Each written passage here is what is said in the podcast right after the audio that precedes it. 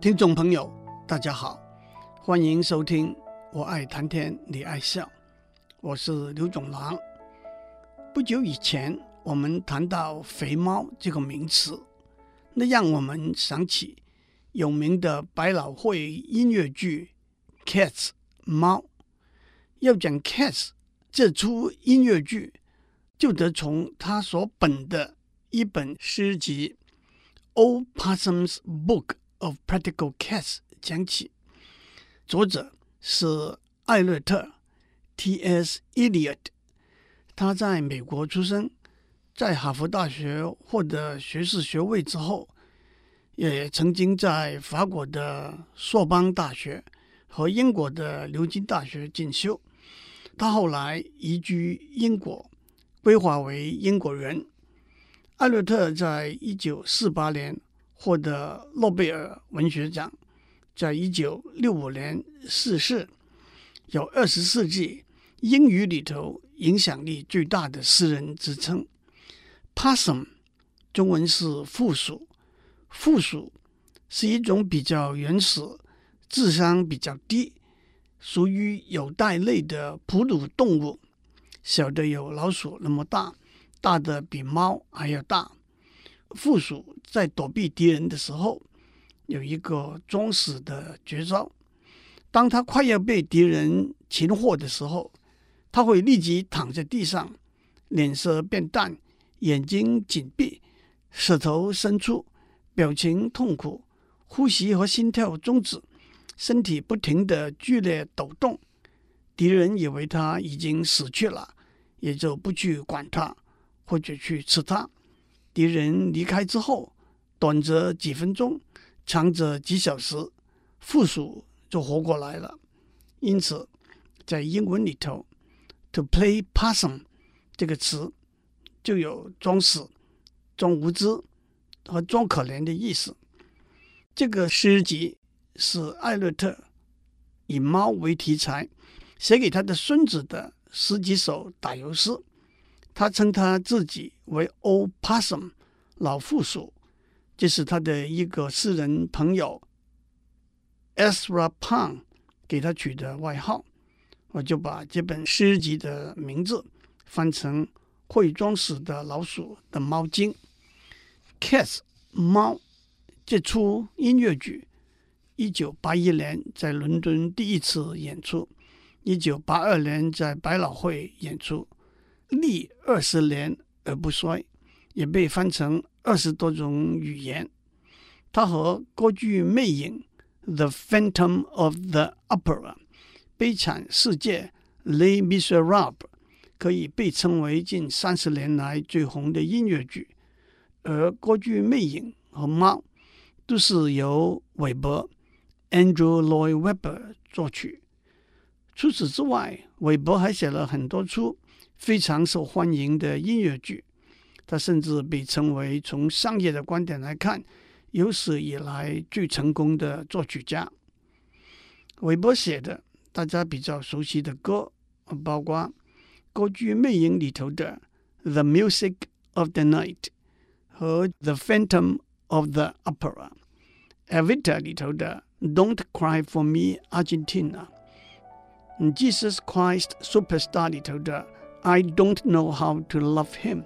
Joseph and his amazing Technicolor Dreamboat 里头的 Any Dream Will Do。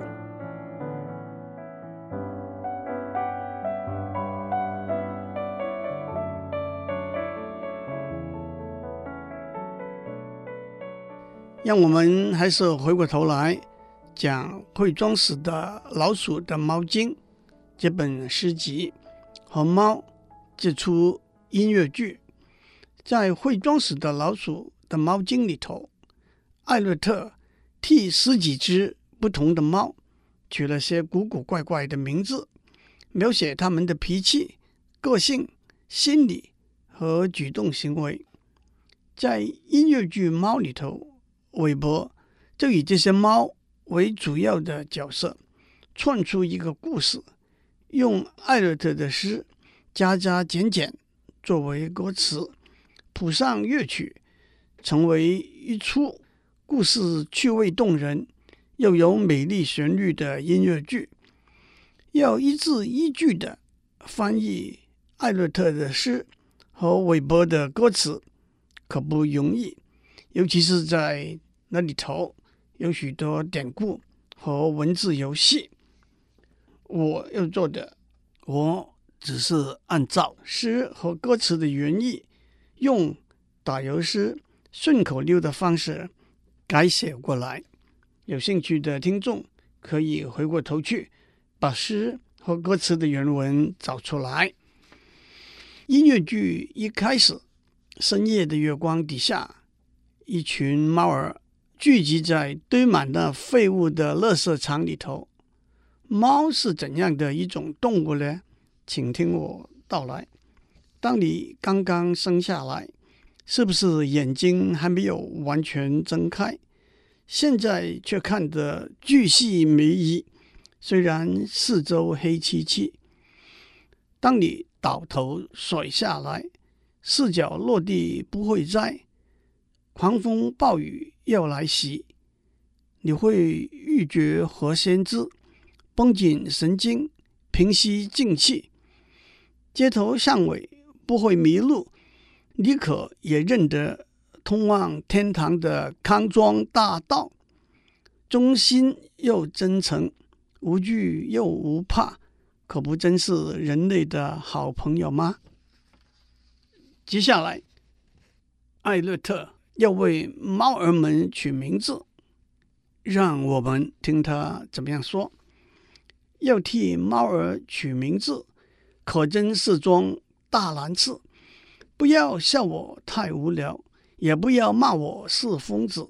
如果我告诉你，每只猫儿要有三个名字，首先要有一个在家里日常使用的名字，譬如说某某和咪咪、小三和小四，这些都是合情合理、日常使用的名字，却也有些比较花俏，听起来甜蜜蜜，有些是淑女。有些是绅士，譬如说“哭哭嫂”和“杨贵妃”、“猫夫子”和“猫主席”，但这些都是四平八稳、日常使用的名字。不过，让我告诉你，每只猫儿又有一个一，每只猫儿又有一个与众不同的名字，又要古怪，更要矜持，否则它凭什么？敢把尾巴笔直的竖起，张虎五爪，神气加上霸气，这样的名字我可以送你一担子。例如叽里呱啦和啰里啰嗦，兰州烧饼和土产西红柿，只此一猫，别无分号的名字。然而除此之外，还有另外一个名字，你永远不会猜得到。即使你费尽心思，猫儿自己搞神秘，绝不会轻易让你知。当你看到猫儿在沉思，那种事让我告诉你，同样一回事。他在凝神默想他自己，他自己的名字。他自己的名字里头蕴含的心和意，他那个在不言之中，他那个不可说，他那个深邃难解、独特的名字。其实和猫相似，每个人也有三个名字：一个是公众的名字，身份证、毕业证书上面的名字；老板、上司叫你的名字。报纸上报道你，法官传唤你用的名字，例如张大人、吴家豪、李淑芬和许芳婷。另外一个是私人的名字，包括爸爸妈妈叫你的乳名，亲密爱人叫你的昵称，同学朋友给你取的外号，都带着一份亲切的隐秘的感觉，例如大宝、豆豆。小麻雀、小麻雀、死鬼、老油条、马屁精，还有一个是自己为自己取的名字，那是当自己和自己交谈沟通用的名字。其实进一步来说，名字也不过是一个表面化的符号而已。每个人都有三个形象：一个是在公众眼中的形象，奉公守法、努力不懈、诚实正直、乐于助人；一个是在亲密的人眼中的形象，真诚、狡猾、重感情、轻友谊；一个是在自己心中的形象，能力是否不足。待人是否亏欠，问心是否无愧？接下来，韦伯在音乐剧里头告诉我们：今天晚上聚集在乐色场的猫，可不是一群杂牌军，它们都是同一族类的猫，叫做超可爱猫。其实世界上没有超可爱这一个品种的猫，那是诗人艾略特。幻想出来的一个品种。当他的孙子要过四岁的生日的时候，艾略特说要替他邀请所有的 particle 狗和 jellicoe 猫来参加庆生会。Palico 狗这个名词来自 Poor Little Dogs，我就把 Palico Dogs 叫做超可怜狗。jellicoe 猫这个词来自 Dear Little Cats。我就把 jellicoe Cats 叫做超可爱猫。今天晚上，超可爱猫聚在一起，准备参加一年一度的舞会。在舞会上最重要的大事是，他们的头目猫要宣布，在他们里头有一只猫会被选中轮回重生。因此，就让我们一起来唱《超可爱猫之歌》吧。今天晚上。超可爱猫来了，超可爱猫一个一个都来了。超可爱猫来到超可爱的舞会，超可爱的月儿明亮的照耀。超可爱猫有白也有黑，超可爱猫娇小又玲珑，超可爱猫快乐又聪明，它们的叫声最好听。超可爱猫有讨人喜欢的脸。超可爱猫有明亮的黑眼睛，它们有优雅的风度和仪态，等待着超可爱的月亮往上升。夜里暴雨加狂风，他们练习舞步兴冲冲；白天艳阳高高照，他们变得静悄悄。他们要休息和养神，好在超可爱的月光底下。在超可爱的舞会里，热闹纷纷。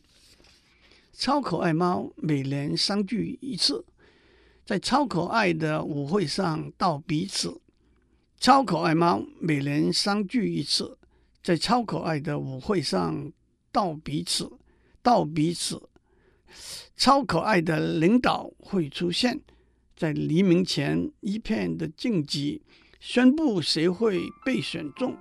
轮回转生做一只超可爱的猫儿，被引接到充满了神奇的九天神宫。